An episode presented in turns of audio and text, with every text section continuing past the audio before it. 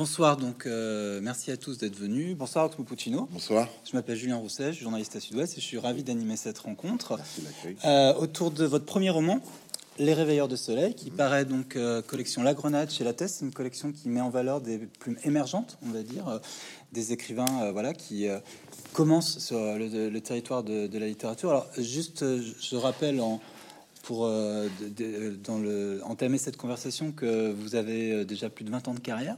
Euh, vous, êtes, euh, vous avez sorti sept albums, je crois, si, euh, si j'ai les bonnes infos. Euh, vous occupez une place à part dans le paysage musical, puisque pour deux raisons, je dirais d'abord parce que vous slalomez entre le hip-hop, le jazz, la chanson française. Beaucoup d'attention à l'écriture. On dit souvent que vous êtes un poète, le poète du rap, le Jacques, le Jacques Brel du rap. Vous écrivez avec beaucoup de métaphores et un sens du détail très, très aigu. Et l'autre chose, c'est que vous multipliez les collaborations avec des artistes qui ne viennent pas du tout de, des musiques urbaines. Euh, vous avez travaillé avec Mathieu Chédid, avec Jacques Doyon, Oui. avec euh, euh, Florent Pagny, avec aussi Ibrahim Malouf, entre autres collaborations. Euh, donc voilà, vous, vous ferez votre chemin euh, un peu à l'écart des catégories, on va dire, et euh, au point aujourd'hui de vous lancer en littérature avec Les Réveilleurs de Soleil. C'est un conte, c'est une femme, en tout cas, moi je l'ai lu comme ça. Vous me direz si, si cette euh, catégorisation euh, vous convient. C'est l'histoire de Rosie. Elle a 13 ans. Euh, c'est une petite fille euh, très courageuse, très déterminée, euh, très attachée à son grand-père, Edmond, euh, qui tousse beaucoup, qui est de plus en plus faible. Et euh, ils sont confrontés à une situation euh, assez particulière puisque le soleil euh, se lève de, à des heures de plus en plus inhabituelles et finit par ne plus se lever. Et donc Rosie se met en tête de partir à la conquête du soleil pour le convaincre de se lever à nouveau.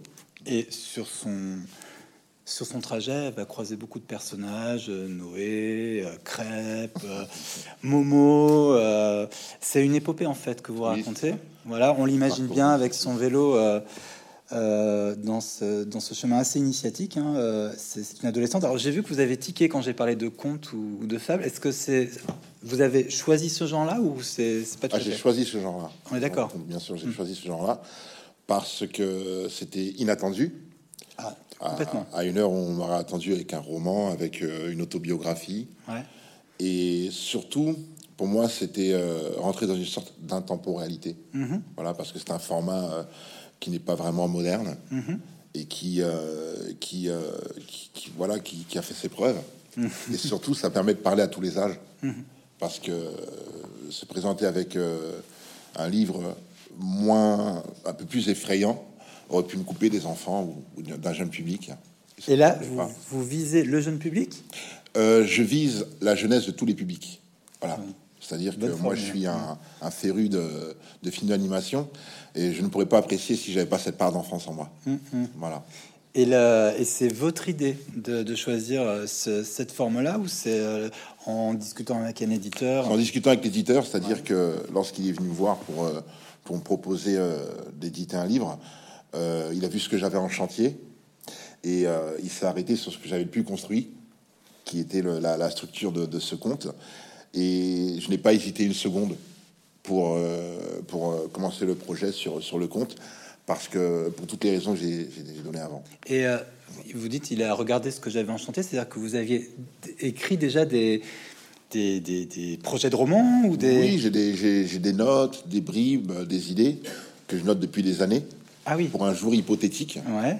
et ça va dans tous les sens, dans tous les genres.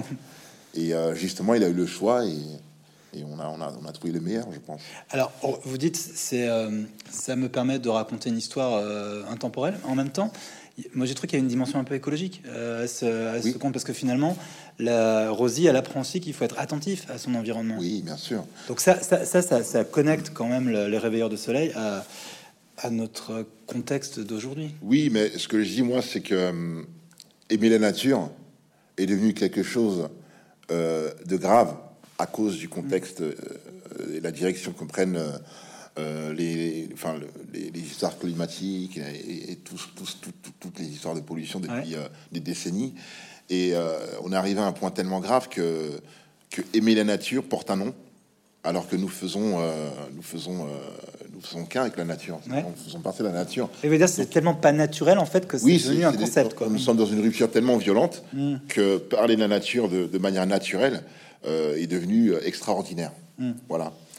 Et euh, ben, euh, je veux dire, euh, c'est, oui, c'est ça, c'est le contexte qui fait que c'est extraordinaire de parler de nature.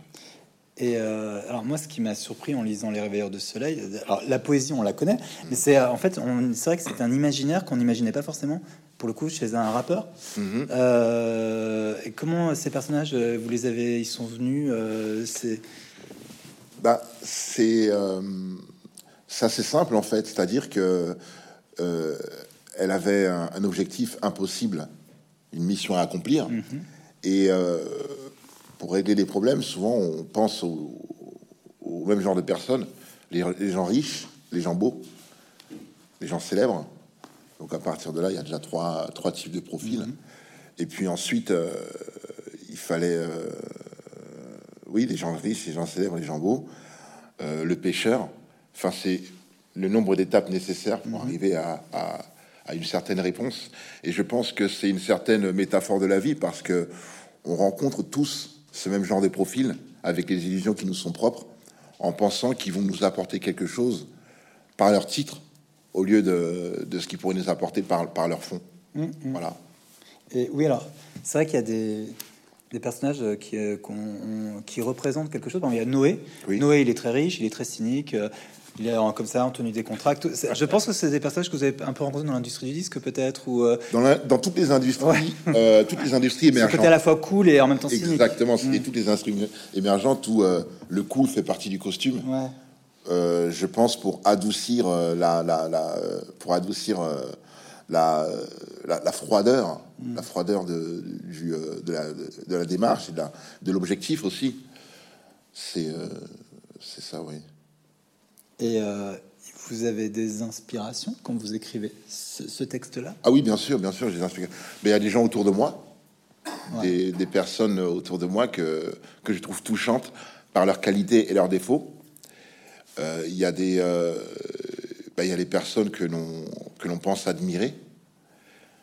Voilà, c'est euh, ça, c'est c'est-à-dire je puise parmi les profils types qu'on peut rencontrer et les personnes autour de moi qui, qui correspondent à, à ce genre de, de personnes. C'est-à-dire que euh, on va tous rencontrer quelqu'un de sympathique, quelqu'un d'étrange, euh, quelqu'un de beaucoup moins avenant, et on va essayer de se construire avec, on se construit avec toutes ces rencontres-là, avec des résultats différents selon l'éducation, la culture, mais on rencontre tous les mêmes genres de personnes avec euh, les mêmes euh, les mêmes effets, les déceptions amoureuses, euh, les espoirs qu'on porte, et ainsi de suite. Et est-ce que vous avez des inspirations euh, je, je pense à des artistes, euh, peut-être des cinéastes ou des écrivains, euh, sur, qui, qui- peut-être dont les contes ou les, les, les, tra- les- les travaux vous ont, ont un peu nourri votre imaginaire? Non, c'est une bonne question, mais j'ai sûrement été imprégné par toutes les œuvres magiques que j'ai pu traverser, qui m'ont touché, que ce soit les films d'animation ou les livres que j'ai lus. Et je me suis même rendu compte, euh, parce que je, je citais souvent Pierre Gripari dans mes références, parce que je lisais euh, Pierre Gripari enfant.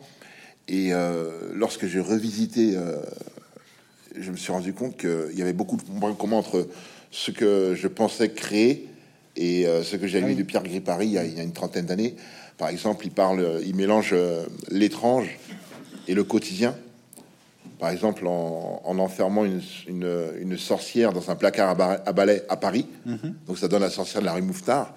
Et moi, j'ai toujours été euh, très sensible à ce mélange de mystique et de réalité de proximité parce que pour moi c'est une c'est une façon de voir le monde qui qui est plus concrète que ceux qui sont dans dans, dans, l'un des deux parce qu'on peut croire qu'il n'y a aucun rapport avec conviction là, mais en fait comme tout ouais. est lié on, on ne peut que s'enrichir en, en trouvant les ponts et en, en prenant dans les dans les deux mondes Mais je pensais par exemple à Tim Burton. Vous y avez pensé à Tim, à Tim Burton, j'y ai pas trop pensé. Pourquoi?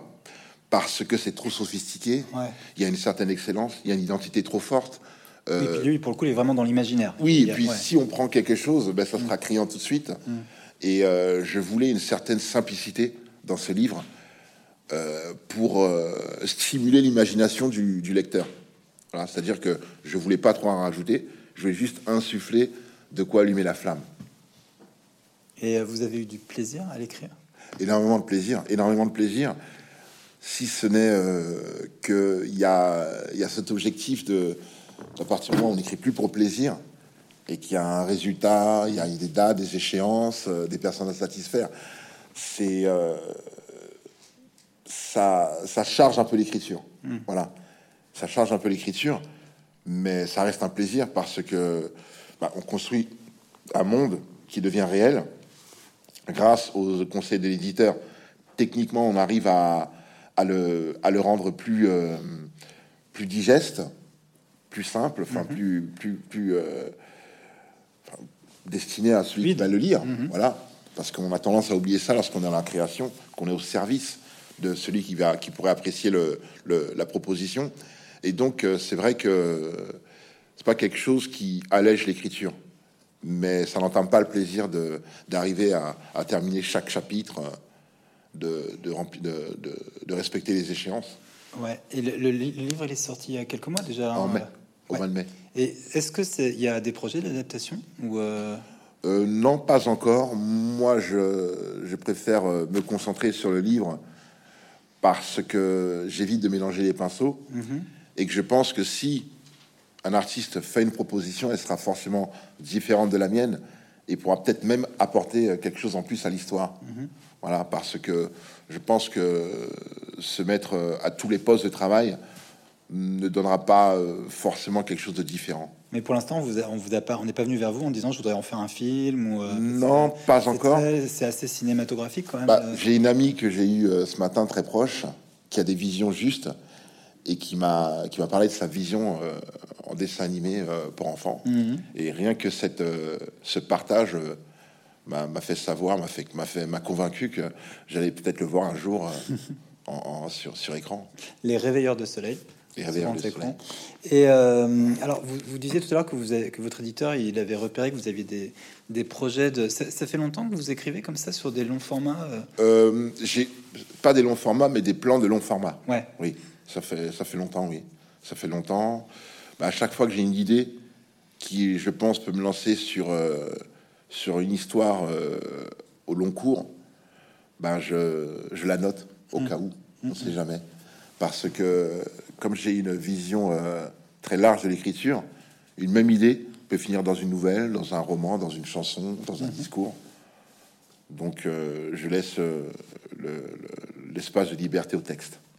Et alors, vous notez les idées et les détails parce que c'est vraiment oui. Ah oui, oui, oui, très important. Mm. Les détails très très important parce que euh, il y a des milliards de manières de décrire un détail, mais c'est la bonne, euh, c'est la bonne description qui va la rendre particulière. C'est comme euh, l'autre jour, j'écrivais un texte pour une chanson et j'avais noté une phrase dans un dans un calepin et le lendemain, l'enregistrement, j'avais oublié la phrase. Ah. Et donc, j'ai mis une phrase de circonstance. Et euh, après avoir envoyé le morceau, j'ai retrouvé la phrase. Ah, vous l'avez réenregistré? Ben non, parce que j'avais déjà envoyé le ah. morceau. Hmm. Et j'étais euh, dépité parce que il s'agissait juste de l'inversion de deux mots qui donnait toute la puissance euh, au texte. Et j'ai oublié cette inversion. Et sur scène Comment Sur ah, scène, vous pouvez le faire à votre manière. Oui, sur hmm. scène, oui, je pourrais. sur scène, oui, je compte bien. Et comment alors comment vous avez alors là je parle de la de, de Oxmo Puccino euh, auteur compositeur interprète comment quand est-ce que vous avez commencé à écrire des chansons? Euh, vers l'âge de 20 ans vers l'âge de 20 ans d'accord pour euh, pour répondre à une demande amicale c'est-à-dire? C'est-à-dire euh, une amie que je fréquentais beaucoup qui était dans la musique qui avait son groupe ouais. qui était en activité et qui m'a demandé de, de, lui de lui écrire une chanson voilà sans, sans qu'on ait jamais écrit avant elle m'a demandé d'écrire une chanson et j'étais étonné et euh, je m'y suis mis. Je m'y suis mis et ça lui a plu et on a continué à travailler comme ça et j'ai commencé à écrire pour moi. Mais à l'époque, euh, à 20 ans, vous étiez déjà euh, dans le rap, les collectifs Oui, mais disons en satellite parce que je ne pratiquais pas. D'accord. Je ne pratiquais pas. mais euh, j'avais une passion de me retrouver en studio, d'aller en concert, de fréquenter les artistes, et ça me suffisait, large, ça me suffisait largement. Et, quand est-ce que la, cette passion, elle, s'est déclenchée quand? Pour, Quand est-ce que vous avez, vous avez, compris que la musique, ça serait votre vie? Euh, Lorsqu'autour de moi, euh, je voyais que ça avait des réactions euh, à mes maquettes, à ce que je proposais, alors que d'habitude, je ne provoquais que l'indifférence. Mm-hmm. Donc, je me suis dit qu'il y avait quelque chose, peut-être un, un fil à suivre dans ces directions, d'autant que ça me plaisait et que ça me permettait de recréer une sorte d'identité, euh, une identité nouvelle qui me permettait de créer un personnage libre dans mhm. lequel je pouvais poser tous mes fantasmes, tout ce que j'avais à dire, en me dédouanant de ce que pouvait proposer cet artiste. C'est pour ça qu'à mes débuts, ne pensant pas que j'allais faire carrière, j'étais masqué. Et donc, euh, j'avais une sorte, un certain anonymat dont je jouissais. Euh, et qui ne m'empêchait pas d'avancer de, dans, dans, mes activités musicales. Alors, je crois que vous avez grandi dans le 19e arrondissement à Paris. Est-ce que euh, c'est aussi le contact avec des amis qui étaient dans la musique, qui étaient dans le, hip-hop et tout ce que ça, ça vous a porté ou euh? Oui, disons que dans le 19e, il n'y avait pas trop. C'était pas un quartier musical du tout. D'accord. Parce que Paris, parce que densité, le hip-hop, le rap à Paris est arrivé en banlieue de la banlieue, pour moi du 94 plus, plus, précisément, c'est-à-dire euh, le sud, banlieue sud de Paris. Et euh, par contre, là, ils étaient dans le, dans le rap depuis des années, mhm. depuis les années 90. Il y avait déjà des groupes, euh, il y avait des danseurs, il y avait des, des, des, graffiti artistes, il y avait des rappeurs. Et comme j'avais de la famille là-bas, ben, je les fréquentais. Je les fréquentais, je les fréquentais avant même qu'ils commencent à faire de la musique. Ce qui fait que quand ils ont, ils ont, ils ont débuté la musique, ben, j'étais pas loin. Et donc, je les ai côtoyés très longtemps avant de passer, euh, de passer, euh, de passer à l'acte. J'ai dit que j'ai lu là, avant, de, avant ce soir que vous, vous dites que vous avez une, une enfance assez laborieuse. Qu'est-ce que, vous entendez par ben, laborieuse Je m'en suis rendu compte après. C'est que j'ai pas une enfance tranquille. J'ai pas une enfance tranquille, euh, comme beaucoup, je pense, pour des raisons ou d'autres. J'ai pas une enfance tranquille parce que beaucoup de questions beaucoup d'obscurité euh, dans le futur, euh, une adaptation un peu compliquée avec le système scolaire. Euh, bah, ça fait déjà beaucoup. ça fait déjà beaucoup. Et puis un quartier qui est. Vous étiez pas, vous étiez bon élève, pas bon élève vous, Comment Vous étiez pas bon élève Je pas. Vous étiez pas bon élève On peut mieux faire. on peut mieux faire. C'est pas mal. Oui, c'est pas mal, mais c'était en, tirant par les cheveux. Hmm. On avait un peu avant. Euh, et, donc le mélange de tout ça, plus euh, un environnement qui peut euh, mettre des choix un peu difficiles sur votre route, hmm. ben, des choix définitifs aussi, ben, tout ça représente beaucoup de risques qui font peur. Et forcément, ça fait réfléchir, plus la, crainte des parents, hmm. qu'on ressent aussi, qu'on prend aussi. C'est-à-dire que les, les, parents ne se rendent pas compte que les enfants prennent à charge aussi leur peur et les mélangent au leur. Donc euh, c'est pour ça que je parle d'enfance laborieuse. Et puis j'ai cette, euh, ce souvenir de Paris gris, du mauvais temps, mm-hmm. donc ça n'arrange rien. Alors, vous, vous, êtes né au Mali? Oui. Vous avez des souvenirs de, ces premières années au Mali ou... Bah, bah, je suis né au Mali, je suis arrivé à un an. Mm. Ensuite, j'ai retourné, je suis retourné à l'âge de 5 ans pour quelques mois. Et, les souvenirs que j'ai, ben, euh, c'est la langue, la maison, la maison familiale, les bords du Niger. Voilà, c'est des bribes que j'ai euh, revécu une quinzaine d'années plus tard, avant d'y retourner 15 ans plus tard. Et vous y retournez, vous avez un lien avec euh, Oui, bien sûr, bien sûr. J'ai encore de la famille, j'ai des projets, mhm. j'ai des amis, et puis j'ai un attachement euh, très fort avec cette terre rouge. Mhm. Oui, oui. Et alors je disais tout à l'heure, donc premier album 97. 97, 98. 98. Enregistré en 97, et 98. Opéra, c'est ça, voilà, opéra Puccino. Et c'est vrai que depuis, vous êtes une des personnalités euh, qui, qui, compte, le, qui incarne le plus le rap euh, en France. Là, où en est le rap aujourd'hui? On est en 2021. Mhm. Euh, c'est une catégorie qui existe toujours. Moi, j'aime dire que c'est fini. Ouais. Moi, j'aime dire que c'est fini mm.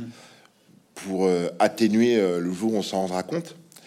J'aime dire que c'est fini parce que on se tue à comparer un rap d'une certaine époque, le rap originel, à, à la musique d'aujourd'hui, à la musique d'aujourd'hui. Et l'erreur part de là déjà. Je veux dire, si on part d'une erreur, euh, tout le reste du chemin peut être faux. Euh, le rap, comme on l'a connu, comme on- Là, vous parlez de la définition, euh, le- oui, ouais. c'est très codé. C'est très codé. Euh, c'est très typé. le- les, les- les artistes sont un genre. Euh, avec le temps, ça s'est diversifié, ça s'est ouvert, ça s'est élargi. Le public a commencé par comprendre. Le public a vieilli. Le public a grandi avec cette musique. Et c'est vrai que même si on compare euh, dos à dos, il n'y a, plus de comparaison possible. Je veux dire, le basket dans les années 60 et le basket aujourd'hui ont, ont certains points communs. Il y a cinq joueurs, il y a une balle, il y a un panier. Mais le rap euh, d'origine et, et la chanson que c'est devenu aujourd'hui, parce que c'est la chanson, c'est la chanson comme, euh, comme une autre, presque. Sauf qu'elle est teintée de, des, euh, des, euh, des goûts d'aujourd'hui. Mais c'est la chanson. Donc- C'est-à-dire que le rap, à la base, il n'y a pas de mélodie. Ouais. C'est martelé, c'est rythmé. Il y a, même si j'aime pas dire ça, il y a un message Euh, derrière, un message qui est fait de. Il y a une colère. Il y a une colère, oui, forcément, parce que à l'époque, à l'époque, il y avait 10 rappeurs. euh, ils venaient tous d'un endroit euh, de- des quartiers. Ils venaient tous des quartiers. Et lorsqu'on vient d'un quartier, enfin, je veux dire, d'où qu'on vienne, on ne peut raconter que ce qu'on a vécu. Et si ce qu'on a vécu nous a pas satisfait, forcément, ça va se ressentir dans le texte. Euh, et je trouve qu'on s'est trompé aussi, ce qui n'a pas aidé les artistes, entre les messagers, euh, le message et le porteur du message.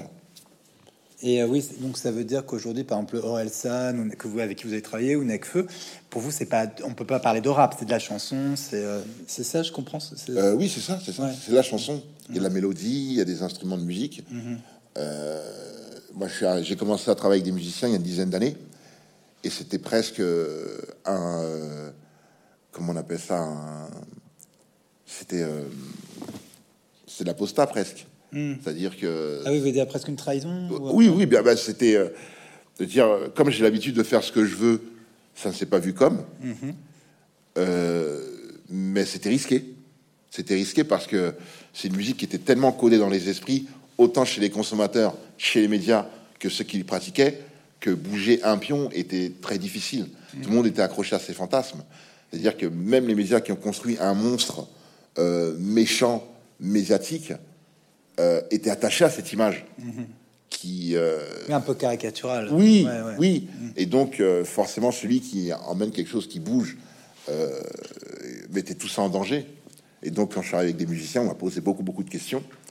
Pour moi, c'était l'avenir, euh, c'était l'avenir euh, inéluctable du, du- de ce qu'on appelle le rap, qui, qui partait vers quelque chose de, de- de- de plus, de plus large, de plus grand public.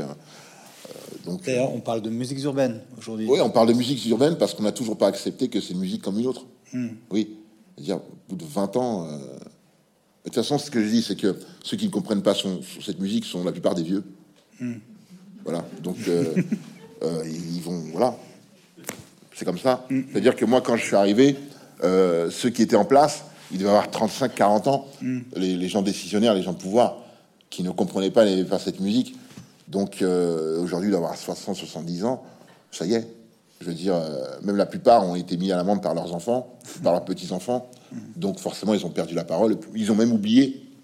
Et je trouve ça dommage parce que euh, c'est ce que je me suis rendu compte, c'est qu'avec mes, à mes concerts, avec le temps, ça venait en famille. Ça vient en famille. Euh, ça veut dire quelquefois j'ai vu une, des grands-parents avec euh, leurs enfants. Et c'était des pas le cas au début. Non, non parce que euh, les artistes avant étaient un peu turbulents. Il y avait des problèmes d'organisation. Et c'est vrai qu'avec euh, ce qui était véhiculé, ben, on n'avait vraiment pas envie de se retrouver à un concert de rap. voilà. À, à- à- à juste titre, pendant longtemps, mais il faut être patient avec les, avec les nouvelles musiques. Mais est-ce que le, le rap a eu beaucoup, beaucoup, beaucoup de succès? Est-ce que la- l'argent euh, n'a pas aussi un peu tué le rap? Ben, euh, ben, disons, à partir du moment où il a commencé à devenir grand public, il a eu de moins en moins de rapport avec ce qu'on appelle le rap. Euh, ce qu'on appelle le rap euh, interdisait de chanter, interdisait les mélodies, interdisait presque euh, l'humour. Euh, ce n'est vraiment plus le cas aujourd'hui. Je veux dire, personne ne s'étonne d'un blanc qui rappe. Mhm. À l'époque, lorsqu'on prononçait le mot rappeur, on ne voyait rien d'autre qu'un noir. Mhm. Et quelquefois, un peu plus tard, des maghrébins. Mais c'était des images très très fortes qui empêchaient le partage de cette musique. Et ce que je voulais revenir à ce que je voulais dire, c'est que j'ai eu le plaisir de voir des familles venir à mes concerts. Et je me suis dit que cette musique, qui, qui, vient d'un courant culturel très très fort, qui est le dernier courant culturel euh, euh, dans le monde, mhm. le hip-hop, que cette musique aujourd'hui était un point de ralliement familial dans le sens où des, des, des, des parents qui, qui, ont écouté ça jeune avec des artistes comme moi ou comme NTM, mm. partagent avec leurs enfants qui des artistes comme le rock, des nouvelles générations. Exactement. dans les années Exactement. 80, moi, je trouve ça incroyable. Je trouve incroyable. Non, non, moi j'aime pas ton rappeur. Ouais, mais ton rappeur c'est vieux. ouais, non, mais lui il est comme ça. Je vous pose ces questions sur l'histoire du rap parce que d'abord vous la, vous, la, vous, vous la connaissez mieux que personne et vous avez il y a une chanson je pense que les gens connaissent ici, si vous connaissez, c'est le droit de chanter. Ah oui, le droit de chanter, oui. Vraiment, merci, merci. j'adore. Merci. Et qui raconte un peu. Oui, oui. Bah, c'est une chanson que j'attendais depuis très longtemps. J'en rêvais de pouvoir trouver une chanson de quelques, quelques minutes qui puisse résumer euh, l'histoire de ce courant musical et son impact et un petit peu son, ouais, son histoire et son impact. Avec un peu de mélancolie aussi. Hein. Euh, je pense qu'on ne peut pas y couper. Mhm. On peut pas y couper. Quand on connaît l'histoire de cette musique, on ne peut pas y couper. Je veux dire, euh, c'est comme si aujourd'hui on, voyait des jeunes fêter les droits civiques sans l'avoir vécu. Forcément, ceux qui l'ont vécu l'évoqueront avec un peu de nostalgie et, un peu de mélancolie aussi parce que c'était des moments difficiles. Je veux dire, euh, euh, passer son temps à, convaincre euh, qui que ce soit que vous faites de la musique, c'est quelque chose d'éreintant. Mmh. Quelque chose d'éreintant. Il y a beaucoup d'artistes qui ont arrêté à cause de ça. À cause du fait de ne pas être reconnu Oui, de ne pas être reconnu, de, devoir se justifier. De... Il y a beaucoup d'artistes très talentueux qui ont, qui ont arrêté. Et puis c'est dommage parce que ça aurait pu euh, euh, faire découvrir des artistes qui, ont, qui commencent dans le rap. Il y a beaucoup, aujourd'hui, il y a beaucoup de professionnels des médias euh, qui ont commencé dans le rap et qui, grâce à la flamme qu'ils qui, ont gardée de, de cette expérience, excellent ailleurs dans d'autres domaines. Parce qu'ils ont découvert l'écriture. Ils ont découvert l'écriture, euh, ils ont découvert une manière de penser, ils ont découvert une culture qui regroupe beaucoup de beaucoup de, euh, beaucoup d'activités. Ça, ça peut être une étape en fait dans la. Oui, ah oui, moi je vois ça que comme une étape. De toute façon, c'est pour ça que parler de rap, pour moi, c'est un peu abstrait. Mm. Euh, j'ai toujours eu cette passion musicale, j'ai toujours un goût pour la littérature. Et je me suis rendu compte que si jamais j'étais pas passé par le rap, j'aurais peut-être pas, pas pu faire tout ça. Voilà, c'est le train qui passait, qui me mhm. plaisait, qui correspondait à, un endroit où je voulais aller, qui était inconnu, et je l'ai pris. Mhm. Euh, et euh, donc dans ce train, j'ai été affublé de tout, euh, de, toutes les incompréhensions des publics, des médias et même des, artistes du milieu. Voilà. Ah oui, parce que eux-mêmes ne voyaient pas forcément très bien. Ben, non, ben, je veux dire, moi je suis arrivé avec des textes sur mon premier album des textes euh, sentimentaux. Je parle d'amour, euh, de la fiction. Et donc, euh, c'était pas des sujets qui étaient abordés à l'époque dans le rap. C'était pas abordé du tout dans le rap à l'époque. C'était uniquement la colère exprimée contre son, ses conditions de vie et contre un système. Enfin, c'était que de la colère. Et justement, c'est tellement cristallisé que dès qu'on proposait autre chose, ben c'était il y avait des frissons, enfin, ça plaisait pas toujours. Même si c'était une proposition qui pouvait être meilleure que ce qui s'était fait. Euh, non, non, non. Et là, vous êtes démarqué parce que vous êtes très exigeant sur l'écriture, ce qui vous permet aujourd'hui de passer dans un format livre. Est-ce que le rap aussi, et après je ne vous pose plus de questions sur est-ce que le rap n'a pas aussi, euh, comment dire, euh, une des faiblesses du rap, c'est une certaine paresse parfois dans les paroles qui. Bah, c'est une musique qui n'a jamais prétendu à délivrer quoi que ce soit. Je dis bien parfois, il y a des. oui, oui, bien sûr. Pas toujours le mais, Enfin, la, généralité. Et puis, euh, si on mélange euh, le fait que pendant longtemps, le public n'était pas éduqué pour pouvoir comprendre euh, la manière de le, débit ou, ou même l'argot, c'est une musique qui n'a jamais prétendu à quoi que ce soit. C'est-à-dire, au début, c'était pour ambiancer. Voilà. Après, on rajoute, quelques, on rajoute, quelques, mots, ça devient un message. Mais à la base, c'est juste pour, euh, pour prendre du bon temps, avec, euh, avec une musique euh, facile d'accès. Voilà, parce qu'il suffisait de faire la beatbox. Un- quelqu'un qui fait de la beatbox, des rythmiques avec sa bouche, et un rappeur, il peut faire un spectacle. Donc c'est ça, c'est ce qui a, ce qui a, ce qui est magique, c'est l'accessibilité de cette musique-là, qui s'est appelée rap, mais qui aurait pu s'appeler n'importe comment. Et J'ai vu qu'on vous compare souvent à Notorious Big. Euh, oui, c'est la, la- la- la voix peut-être le... Bah, il y a la voix, et puis il y a le poids aussi. Il y a la voix, il y a le poids, et puis il y a sûrement euh, cette faculté à raconter des histoires. Oui, parce que pour moi, Notorious Big est un des plus grands storytellers de, de contemporains, vraiment. C'est-à-dire, euh, moi, j'ai étudié ces textes, euh, j'y ai euh, parfait mon anglais, et euh, Les New-Yorkais, c'est ça et les New-Yorkais. Et forcément, lorsqu'on a des références comme ça, on, on se, on, se, on se teinte d'exigence pour, euh, pour au moins euh, ne pas se sentir euh, honteux par rapport à, à des personnages comme ça. Vraiment. C'est-à-dire que je, je vraiment, j'invite à ceux qui, qui même ceux qui ne, qui ne connaissent pas le rap, à, à aller voir les traductions du des textes de Notorious Big, des morceaux comme euh, I Got a Story to Tell, I Got a Story to Tell, euh, Suicidal Talk, Suicidal Talk, qui est un morceau où euh, il, euh, il chante les dernières minutes avant de mourir, avant de se suicider. Et il appelle son ami et il dit qu'il va se suicider. Il raconte les raisons pour lesquelles il va se suicider. Et à la fin du morceau, il s'est tué. C'est-à-dire que c'était un réalisme et, euh, et une narration qui n'a pas, qui n'a pas encore eu d'équivalent aujourd'hui, peut-être à part Nas, mais il y a peu très peu d'équivalent. Et alors, je disais tout à l'heure que le livre, c'est un conte. Il y a, l'enjeu de l'é- de l'écologie, mais on, on sent que vous n'avez pas voulu euh, aller sur l'autobiographie ou l'actu. Euh, alors, j'avais quand même une question à vous poser par rapport au droit de chanter, je- la Oui. chose dont je parlais tout à l'heure. Vous dites, vous parlez des cas sociaux nés des silences euh, coloniaux. Oui. Alors, il y a un débat là, en ce moment en France euh, sur la. d'un côté ceux qui estiment qu'on est trop dans le non-dit par rapport à ce qu'a été la colonisation hein, et la Mhm. souffrance que ça a été pour les peuples colonisés, et de l'autre, euh, des, des- des- des gens qui disent euh, on en a marre de la repentance, faut passer à autre chose. Vous, comment vous vous situez euh, sur- sur- Ben, pour moi, c'est du théâtre. C'est-à-dire que c'est une situation qui existe depuis des décennies. Euh, il faut se renseigner un peu pour, pour le savoir. Et en fait, aujourd'hui, c'est la confusion de tous qui donnent leur avis sur une situation historique euh, qui, qui suit son cours et qui, qui se moque euh, des Et pensées des- que ceux qui se pensent importants. C'est-à-dire que lorsqu'on on regarde l'histoire de, de beaucoup de civilisations, ça se passe exactement de la même façon. C'est-à-dire que euh, il y a des conquêtes, euh, il y a une assimilation euh, d'un autre peuple, il y a un mélange, il y a des mélanges, il y a un enrichissement mutuel, peu importe l'histoire, peu importe les, les comptes à régler, et, et ils finissent par fusionner. Et la chose, c'est que hum, ça ne, c'est comment dire, il y aura toujours des gens pour, de- leur- pour donner leur avis, mais ça ne changera. Oui, c'est du discours, ça ne changera rien aux événements.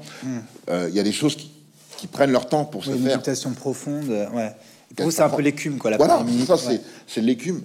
C'est-à-dire que c'est les, les vagues, les vagues déferlent, il y, aura, y aura toujours ce rythme, et peu importe les hommes.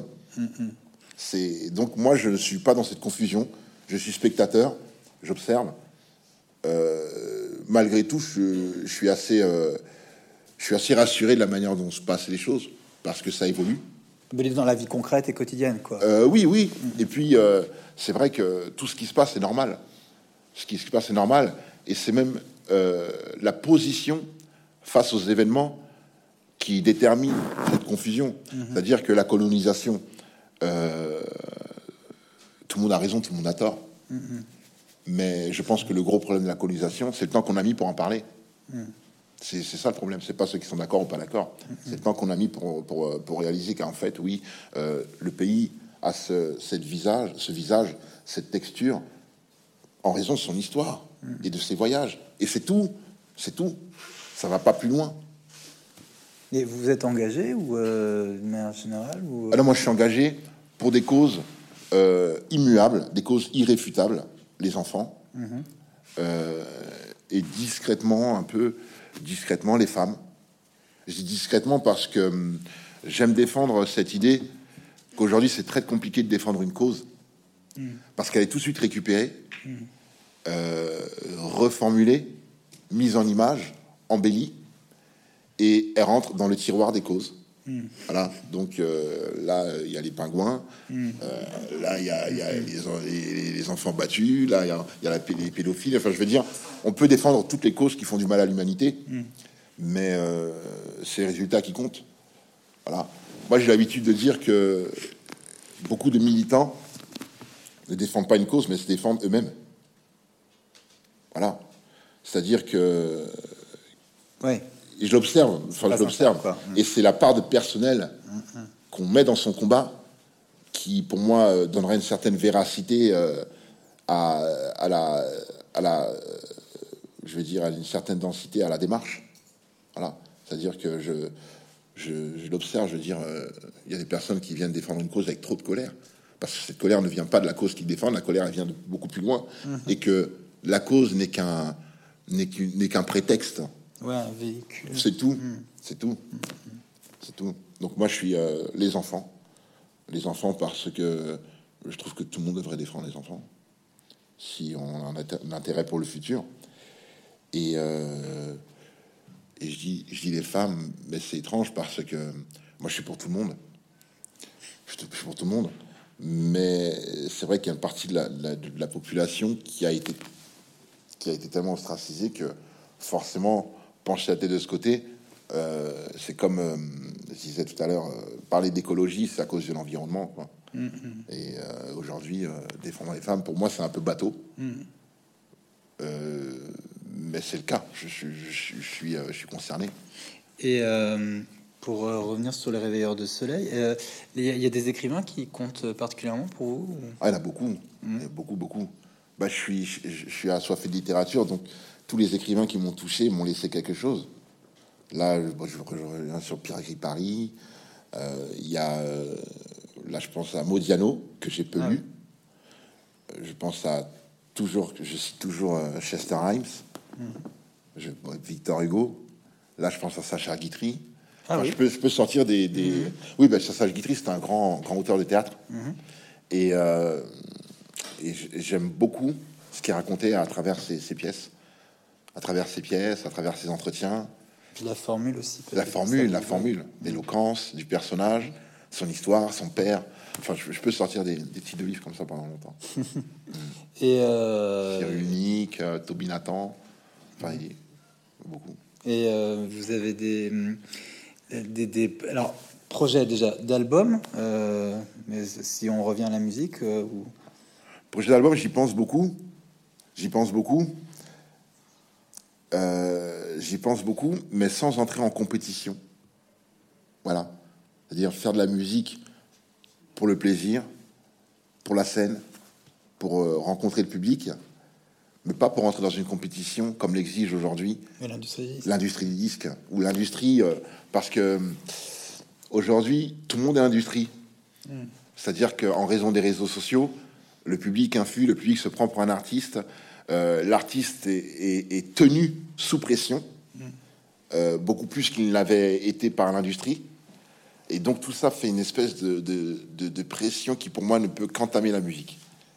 Ne peut qu'entamer la musique et la rendre plus plus difficile euh, difficile d'accès au niveau au niveau créatif. Dans le sens où il est très facile de faire de la musique il suffit d'un ordinateur. Euh, il suffit d'aller chercher des banques de, de- de- de- des données des données sonores de les assembler pour créer des morceaux. Mais le souci c'est qu'on se retrouve vite avec un morceau qui ressemble à dix autres morceaux. Et donc, euh, être original aujourd'hui, pour moi, c'est beaucoup plus compliqué. J'aime beaucoup répéter que j'aurais pas aimé être jeune et débuter aujourd'hui, Ah oui. parce que je n'aurais jamais su comment faire la différence. Parce qu'aujourd'hui, tout le monde est bon. Oui, y a- et on entend plein de trucs. Et ouais, tout le monde est bon. Euh, on va faire écouter un artiste, ah, c'est génial, et puis on va oublier son nom, parce qu'il y en a beaucoup d'autres derrière. Et euh, je pense qu'aujourd'hui, la difficulté est là, c'est de, de se faire remarquer, de se faire remarquer dans un monde où l'attention est captivée chaque seconde par, euh, par la vie, par les réseaux sociaux, par les préoccupations qu'on a, par les, les- les- les messages, enfin... Et vous, vous préférez l'écriture, le studio, la scène? C'est quoi la, dans l'étape qui, euh, vous vous sentez le plus heureux artistiquement? Bah, Ça dépend des moments. Disons que la scène est quelque chose de physique, de très exigeant, qui au bout d'un moment peut, peut vous, vous lasser avant d'y revenir. Euh, le studio, il y a toujours cette, euh, cette chape, cette épée de Damoclès du résultat à fournir aujourd'hui. Donc on y, on y rentre avec plaisir, mais on y sort avec de la pression. Ah oui, vous voulez dire qu'il y a des délais qui sont assez... Ah oui, ben on est ah toujours en retard. Euh, le morceau n'est jamais assez bien, on n'a pas fini d'écrire, on a oublié un refrain là-bas. Mmh. Enfin, c'est... Euh... Ah oui, il y a un gros stress. Ah oui, oui, oui. Ben, c'est, je, je, balance là comme ça. Euh, euh, Orelsan, euh, pour, le, pour finir son album, ils n'ont pas dormi pendant trois jours. Mmh. Pendant trois jours, Parce ils n'ont pas dormi. libérer le studio. Il fallait non, il fallait donner les les, Ah oui. les, les, chansons pour Mm. qu'elles partent en fabrication et lancer la promo à temps pour que Ah l'album ouais. sorte au bon moment, Mm. le temps de fabriquer les disques et les vinyles, de faire les pochettes et tout ça demande de- de- de- d'être en amont, bien en amont. Et donc pour être pour respecter le- le- les, horaires, toute l'équipe a fait trois trois nuits blanches. Ah donc finalement il y a autant... il y a- il y a- parce que moi j'imaginais de loin que le- le- la phase la plus stressante c'était la scène. Et qu'en studio, on était plus dans un travail... Bah. euh, mais... euh, Ben non, parce qu'en studio, fausse, euh, fausse, euh, ouais. Oui, enfin, c'est des stress différents. Le, le- par exemple, là, le studio, vous êtes en studio et vous êtes sûr d'avoir un morceau, le morceau. Et tout d'un coup, il y a Perlin Pimpin qu'on n'attendait pas, qui sort un album surprise et qui sort un morceau qui est mieux que le vôtre. Ben là, tout d'un coup, vous êtes coincé et, ben, c'est des cartes qui disparaissent et c'est quelque chose qui peut se répercuter à plusieurs étapes du travail. Donc l'album, vous avez- vous n'avez pas envie de faire un album pour faire un album quoi. Non, j'ai pas envie de faire un album pour faire un album, j'avais fait un album pour le plaisir, pour le désir, et pour des raisons qui nous appartiennent à- au public et à moi. Et euh, je, je disais en commençant que vous travaillez volontiers avec d'autres personnes. Pour Oui. qui vous aimeriez écrire des chansons aujourd'hui? Euh, c'est quelque chose qui m'est passé. C'est quelque chose qui m'est passé, peut-être en raison de, du nombre d'artistes qu'il y a aujourd'hui. Oui, j'ai écrit récemment, l'année dernière ou il y a deux ans, pour une artiste euh, avec laquelle j'ai commencé à travailler, qui s'appelle Lula Coton, qui est une chanteuse de talent, qui est comédienne aussi, de grand talent. Et euh, je pense que c'est une question de rencontre. C'est-à-dire que j'ai mon sac de rimes, et si je rencontre la voix qui me charme et qui, qui ne peut pas, euh, qui voilà, qui me laisse, c'est ça, c'est-à-dire que lorsque je rencontre une, une voix, euh, j'ai l'impression de pouvoir faire de la magie avec. Et là, ça dépasse mes envies, euh, mes désirs, mes fantasmes. Juste comme euh, lorsqu'on écrit, se dire qu'avant d'y penser et de le faire, ça n'existait pas. Que ça provoque une émotion qui va peut-être être, ressentie par d'autres personnes. Et je trouve ça incroyable. Je trouve ça incroyable. C'est-à-dire que souvent j'aborde, je suis, euh, quelquefois je rencontre des, des personnes qui écoutent mon travail, qui sont, qui, qui apprécient mon travail.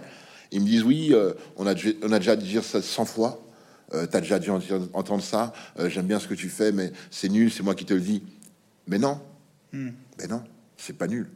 Parce que c'est toi qui me le dis et que toi, tu es unique. Et que ça donne une, une étoile en plus à ma galaxie. voilà, parce que ce que, je- ce que je disais l'autre jour, c'est que euh, un artiste n'a aucune idée de sa portée. Aucun. Aucun. Mm, mm. Et même les indicateurs, les Aucun. vents, tout Il est dans ouais. sa bulle Ouais. avec euh, ses- son entourage, les quelques personnes qui apprécient son travail, qui ont réussi à lui témoigner, mais tout ce qui est derrière est flou. C'est de l'expectative. C'est de, c'est même pas de l'imagination. C'est-à-dire que si vous faites euh, un- une salle euh, de 3000 personnes, une salle de 20 000 personnes, euh, hormis la sensation de taille, vous ne pouvez pas réaliser le nombre de personnes, chaque personne qui est venue vous voir, la vie de chaque personne, les raisons pour lesquelles elles sont venues, comment elle a payé son billet. Et pourtant, c'est une vie. Et c'est autant de personnes. Mais c'est une idée euh, qui reste floue parce que, en dehors des personnes qui sont du public qui est devant la fosse, tout le reste euh, est abstrait. Donc l'artiste, il a besoin que de, de- d'avoir Oui, des chants. oui, tout le Ouais. temps, tout le temps, tout le temps. Même s'il y a 15 personnes qui viennent lui dire que, qu'ils adorent son travail, ça fera 15 personnes. Et ça sera pas la même. Mm. Et ce sera pas la même façon de dire euh, son amour. Mm. Voilà. Alors justement, ça, comme vous disiez que c'est important d'avoir un échange avec les gens, je vous propose qu'on passe. Et après quoi, vous, je crois que vous vouliez euh, euh, peut-être dire euh, lire un texte. Ah oui, oui, bien sûr. Voilà. Alors, bien mais peut-être. Alors, on se donne quelques minutes d'échange avec Oui, Christelle. oui. Et euh, si ça vous convient. Avec plaisir. puis, euh, Est-ce que certains d'entre vous euh, souhaitent poser une question à notre invité Osmo Puccino Oui, monsieur. Et puis après, il y a monsieur. Alors, alors moi, c'est pas une question, c'est juste des remerciements. Ah ben bon, Et, merci. euh, rebondir, mais euh, merci pour tous les enfants seuls. Merci, merci, merci mille fois. Merci mille fois. Et et. Ah ben voilà, ce que je disais. Merci. Je suis ému. Euh, Il y a une question de monsieur. En fait, c'est une question en deux, une qui, sera très rapide. Euh, déjà, je commence en te remerciant pour la première fois que je t'ai rencontré. J'étais encore euh, gamin, je bossais dans une salle de concert, je posais les affiches à ce moment-là. Fou. Je t'ai vu sortir du tourbus, j'ai levé la tête comme ça, j'ai lâché les affiches et je t'ai dit Bonjour, j'aime beaucoup ce que vous faites. J'aime beaucoup ce que vous faites. Donc, du coup, première question hyper rapide. euh, je réagis à ce que tu as dit tout à l'heure euh, sur le rap qui interdisait de chanter, qui interdisait l'humour et qui devait être conscient. Quid d'expression directe? Expression directe. euh, euh, J'avais dit quoi? Que le rap interdisait de Ah oui, chanter, interdisait oui. l'humour. Mais expression directe, c'était des gangsters. Ouais, mais il chantait, il faisait de façon marrante. Où on est au-dessus euh, de beaucoup de lois, on s'en fout de ce que penseront les gens et on fait ce qu'on veut. Mais express direct- expression directe n'ont pas connu de succès grand public. Ouais. C'est resté de niche. Et c'est vrai, eux ils chantaient. euh, il y avait de la musique parce qu'ils étaient musiciens, mais c'était les années 90, c'était la fin des années 90, donc ils étaient complètement décalés et ils venaient de banlieues très lointaines et surtout ils s'en foutaient complètement. Ils s'en Bon, foutaient. du coup, la et les question- raisons pour lesquelles on parle d'eux encore aujourd'hui, c'est parce que ils étaient originaux, ils étaient originaux. C'était en avance, ouais. C'était unique. Ouais, ouais, carrément. Il y Et avait du, secteur A aussi un peu, mais c'était différent. et du coup, la vraie question en fait que j'avais, c'est euh, moi j'ai découvert le, le bouquin euh, par le biais des livres audio. Donc pour Ouais. certains, c'est un Ah, bah, blasphème, mais moi j'aime beaucoup. Ah, il y a un livre audio. Euh, Oui. Le fait que ce soit toi qui fasses la lecture, j'ai adoré. Vraiment Merci. posé tout le long. Merci, merci. Euh, Est-ce que c'est un exercice que tu as aimé? Par rapport à la musique, par rapport au studio, euh, Est-ce que- côté musical Est-ce que C'est- un exercice que tu as apprécié ah oui, bien sûr. Bien sûr, parce que à l'écriture, il faut garder un rythme. Il faut garder un rythme, un débit. Et euh, le- moi, le livre, quand je l'ai je l'ai terminé en écriture, je l'ai lu euh, à haute voix, du début à la fin, pour régler les problèmes euh, rythmiques, justement. Et dès que ça passait pas à haute voix, je corrigeais. Et d'une manière générale, vous, vous, vous corrigez beaucoup, vous raturez beaucoup ou... Bah, pour moi, l'écriture, c'est la réécriture. Ouais. Oui. Il n'y a pas d'écriture, il n'y a que de la réécriture. Parce que le même message est réécrit ne, ne fera que prendre de la puissance ou une autre facette qui n'enlèvera pas moins à son, à, son, à son message. Et surtout, qui parlera à, qui parlera à plus de gens. C'est-à-dire que euh, forcément, la, euh, la même phrase ne peut pas toucher tout le monde de la même manière. Mais la même phrase écrite de- d'une manière différente ne peut que toucher tout le monde. Est-ce que... Oui, monsieur Justice. Ah, pardon. Pardon. Bonsoir. Bonsoir. Euh, je voulais savoir, euh, j'ai l'impression un peu dans ce livre, à l'instar du Petit Prince, il y a une volonté de parler à l'enfant qui est en nous. Et Oui. euh, je voulais savoir, euh, au vu des, des règlements climatiques, si vous deviez en vouloir à quelqu'un, ce serait à l'adulte ou à l'enfant qui se cache dans les adultes? Euh, c'est une très très bonne question. C'est une très très bonne question. En fait, moi, ce que j'aspire, parce que pour moi, nous restons des enfants jusqu'à la fin de nos vies, ne serait-ce que par les problèmes qu'on n'a pas réglés, le bagage qu'on peut traîner depuis plusieurs générations dans la même famille.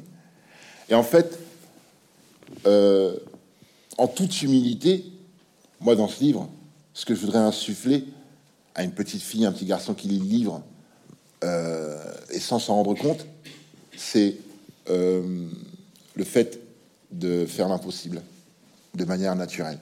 Voilà. C'est-à-dire, euh, ok, c'est impossible, on va le faire. Et très souvent, je vois la vie comme ça. C'est impossible, eh ben, il faut essayer de le faire. Au pire, on sera étonné. On aura appris quelque chose. Et puis, euh, si ça n'a pas marché, c'était prévu dès le départ parce que c'était impossible. Voilà. Et en fait, c'est ça, c'est la, la démarche de, de ne- de- d'aller au-delà de ses peurs et d'y aller, d'y aller. Ouais, merci de la question. Oui, monsieur. Bonsoir. Et moi, j'avais une question aussi. Euh, vous parliez au début de livres qui avaient un côté livre pour enfants, etc. Donc, j'aurais voulu savoir, pour vous, à partir de quel âge vous pouvez le faire lire à. À partir de quel âge? Voilà, à, à quel âge, s'il y avait un critère, à partir de quel âge ça pouvait parler à un enfant, quoi. Bah, moi, je pense qu'un enfant qui ne sait pas lire et qui a des parents euh, qui, euh, qui les Oui, aiment voilà. assez pour partager quelque chose, n'importe quelle histoire sera incroyable. Ça, voilà, ça, Parce ça, que oui. le plus important, c'est le parent. Oui, bien sûr, qui communique aussi, avec son enfant. Ensuite, euh, j'ai euh, la fille d'un- j'ai des enfants de mes amis qui l'ont lu et qui ont, qui ont très bien compris parce que hum, qui ont été touchés par le message parce que ce que j'ai tenu à, à essayer, c'est l'écriture à plusieurs degrés. Voilà. Oui, c'est ce que vous expliquiez au début, de dire que vous laissiez un peu champ libre à l'imaginaire. Oui, oui, oui, Donc voilà, oui. Il y a comme un peu comme on peut, Oui. vous dites un, livre, un film d'animation, il peut y avoir plusieurs euh, Exactement, grilles de lecture. euh, exactement. Ok. Une dernière question, parce qu'il est déjà 19h20. Oui, monsieur.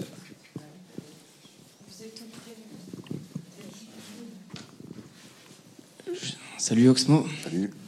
Euh, les dernières fois où j'ai pu faire euh, des concerts en tant qu'artiste, euh, tu sais, avec le confinement, c'était pas forcément facile. Ouais, oui, bien sûr. Et la dernière fois que j'ai pu jouer devant des grandes jauges, c'est en faisant ta première partie au Stéréolux et au Krakatoa. D'accord, énorme. Et, euh, Et vous vous appelez comment? Présentez-vous euh, je m'appelle Maras. D'accord. Et, Énorme. euh, La bonne époque. là- ouais. Et en fait, euh, là, je me suis tenté à un exercice que j'ai jamais fait encore. J'ai tout simplement pris des petites notes euh, de ce qui s'est passé là pour euh, te D'accord. faire un petit hommage, D'accord. si vous me permettez. Oui, bien sûr. Chacun de ces rayons m'a soufflé la fable, et aujourd'hui, avec ta simplicité, tu viens insuffler la flamme. Ne te lance pas si tu ne peux pas les éblouir. Voilà ce que la voix d'une petite peur donne. Mais quand on s'appelle Oxmo, on n'a pas besoin des moyens sophistiqués de Tim Burton. À l'heure où des rappeurs font peut-être semblant, t'écris des pages pour qu'elles pètent cent ans. Pour les anciens, les contemporains et pour les descendants, au point que ton ami ait envie d'en faire un dessin animé pour les enfants. Parfois, tous jouent à deux mots. Le cerveau tait quand le mal peint, comme quand on se retrouve à oublier un bout de phrase dans un calepin. Et maintenant, tu illumines. T'es devenu un grand pote du briquet, et c'est le plus beau des combles quand on fait son enfance dans l'obscurité. Si t'as un morceau dans la tête, chante-le, vieux frère. Ouais, je veux de l'air. Je veux bien voir le prochain prof qui osera te dire peut mieux faire. Le voyage est ta maison, ta mine tu l'abrites. Tu sais passer du rap au jazz, c'est un avis unanime. Si on t'appelle Notorious Big, c'est que ta rime tu l'as mis. Tu changes la planète bleue en terre rouge avec ta bribe du Mali. Alors, on a bien compris le secret. Avec ton bronze, on a bien compris le secret. Et si tu peux nous brûler, c'est que t'écris à plusieurs degrés. Si tu sors un album, il sera hors compétition. T'as sorti un bouquin chez Grenade parce que tu mérites une bombe édition. Combien de nuits ta poésie m'a vu trouver le sommeil? Et maintenant, je pars avec Rosie en réveilleur du soleil. Bravo Bravo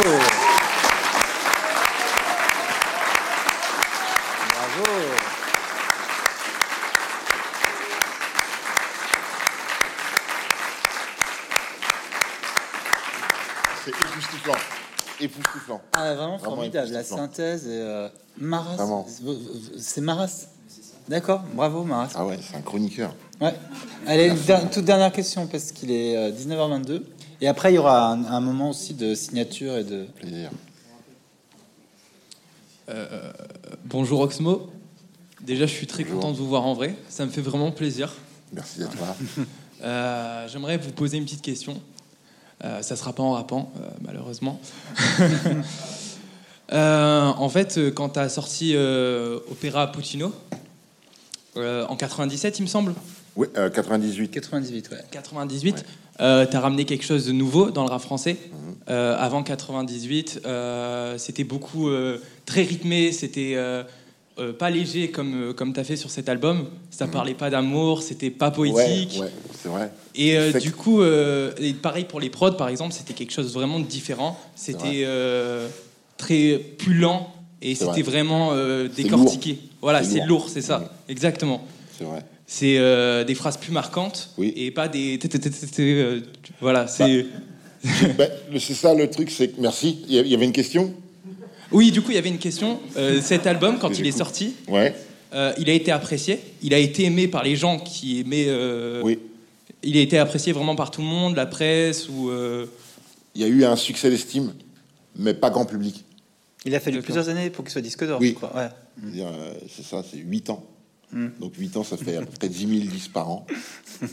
C'était un peu Pourtant, c'est un album qui est devenu légendaire dans le rap français. Bah, il a pris son temps. Il Ouais. a pris son temps. Comme quoi, hein, le succès, Et, euh, c'est pas nécessairement Oui, euh, bah oui, c'est- ouais. et c'est ça qui est beau avec la patience. C'est-à-dire que à, à- euh, à une heure où on ne on n'est que sur le succès visible, le succès qui est apporté de notre ambition, qui est, qui est petite en général, euh, le temps nous apprend qu'il y avait quelque chose de beaucoup plus euh, gigantesque que ce qu'on avait, euh, ce, qu'on, ce dont on rêvait. Voilà. Et euh, je me rappelle à l'époque, Prince Charles Alexander, qui avait arrangé, a- arrangé l'album et qui travaillait avec, avait travaillé avec Rita Mitsuko, avec Puff Daddy, avec Notorious Big, Mary J. Blige, des gros artistes de l'époque, et qui venait lui-même de la, de la funk et avant ça du jazz, c'est-à-dire qu'il a traversé plusieurs époques. Euh, quand il, a- quand il, il réalisait l'album, il, il le réalisait dans l'esprit qui serait écouté longtemps. Ah oui. Et c'est marrant parce que euh, je parlais beaucoup avec lui, il m'a beaucoup, beaucoup enrichi, m'a beaucoup éduqué aussi, en, en- en peu de temps. Et il, me parlait tout le temps de cette période où la fin, de cette période de transition entre la fin d'un courant musical et l'arrivée d'un autre. Et donc réfléchir à subsister, à continuer à évoluer. Et donc il me parlait par exemple de quand il faisait du jazz, euh, du jour au lendemain, il voyait des amis à lui incroyables, géniaux, qui n'avaient plus de travail. Et donc c'est quelque chose qui m'a beaucoup marqué, parce que à l'heure où on s'arrête à un genre, à, euh, à une couleur, euh, en fait, euh, ce n'est que de l'émotion qui voyage, Eh, Ça veut dire quel que que soit le véhicule. vous vous dites euh, parfois, faut pas que je cède un effet de mode parce qu'il faut que je pense à mon Ah, ma mais oui, mais oui. 10 ou 15 ans. Ah, mais oui, Ouais. mais oui, mais oui. Bah, un, un effet de mode, on a assez d'expérience tous ici pour savoir que ça passe. Ouais. Donc il n'y a rien de pire pour ne pas durer que de suivre la mode. Hmm. Oui. Ok. Je Merci. vous propose. Il y a encore une question, peut-être. Là, on n'a plus vraiment le temps. Parce qu'il est 19h25 et on voulait écouter quand même Oxmo. Ah oui, c'est vrai. Ouais. Et après, vous pourrez échanger avec lui en tête à tête. Si, euh,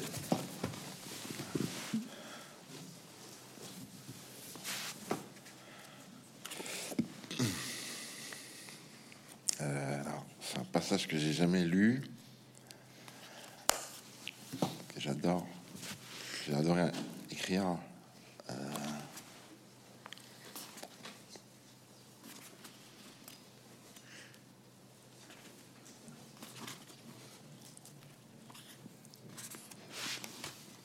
Je vous rappelle, le réveilleur de soleil chez Jean-Claude Latteste. Je trouve que c'est une bonne option pour un cadeau de Noël. Je dis ça, euh, c'est pas si loin.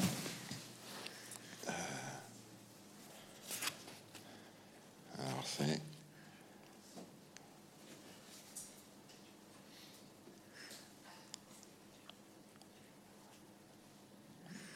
Tous les couleurs avec incertitude. Voilà. Alors c'est euh, un passage où euh, Rosie emmène crêpe euh, chez Aube. Alors, alors qu'elle se demande comment retrouver le jardin d'Aube, Rosie se rappelle les conseils de la gardienne. Nous ferons ce que les étoiles diront. Elle se concentre, se remémore la première fois où elle s'est retrouvée sur un chemin à suivre, des champignons lumineux disséminés dans la forêt. Rosie observe le sol, les arbres, le ciel. Crêpe demeure silencieux. Il songe à ce que lui a dit Rosie. Elle vient de remarquer trois champignons sur une dizaine de mètres. Elle les suit et tombe d'abord sur un feu follet, puis un mirage lumineux, et encore deux autres vers scintillants jusqu'à l'entrée du labyrinthe, où elle observe tous les couloirs avec incertitude. Crêpe ne lâche pas Rosie d'une semelle. D'une lueur à l'autre, ils retrouvent ce parfum, signe qu'ils ne sont pas loin, et finissent par arriver au jardin d'aube. Elle est absente, mais son aura demeure. Rosie se pose instinctivement près d'un feu minuscule car il manque de bois. Le jardin est moins chatoyant que la dernière fois. Les plantes donnent l'impression d'être en sommeil. Peut-être savent-elles que le soleil va s'en aller. Crêpe ausculte l'arbre d'aube. C'est la première fois qu'il voit un séquoia géant. Il essaye d'en deviner la hauteur. Sa curiosité change de cheval lorsqu'il entend une voix de femme s'adresser à Rosie, et aussitôt, les traits de son visage s'adoucissent. Ses zygomatiques le surprennent. Lui qui sourit si peu, ça lui en est douloureux. Il écoute Aube, fait le tour du triple Sequoia et découvre les deux amis. Au 32e coup d'œil, son regard bloque. Crêpe est paralysé. Il ne peut plus marcher. Ses muscles se tendent comme la corde d'un arc. Une nouvelle émotion très étrange le terrasse. Ce n'est ni de la peur, ni de la colère. Il est pris de panique. Il se tient la poitrine comme s'il allait se décrocher de son corps. Crêpe se sent très malade. Sa langue est nouée. Il se sent mourir. Le pire est qu'il n'arrive pas à quitter Aube des yeux. Son cœur bat comme un tambour militaire, frappe ses côtes à la limite de la fêlure. Une goutte de sueur brûlante coule le long de sa tempe. Son estomac se retourne comme dans une machine à laver. Ses genoux vacillent et il finit par s'effondrer. Merci Oxmo Puccino. Bravo. Merci à tous.